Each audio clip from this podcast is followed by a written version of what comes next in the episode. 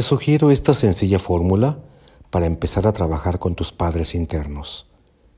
Papá, mamá, los reconozco como mis padres. Sé que no son, no fueron y no serán los padres perfectos que yo creí necesitar. Los acepto tal y como son, sin pretender cambiarlos. Reconozco, acepto y respeto su dolor, su sufrimiento, su enfermedad y su experiencia de vida, sin pretender cambiar nada. Les pido perdón si de manera consciente o inconsciente los señalé, critiqué o juzgué. Su experiencia de vida es suya y les pertenece.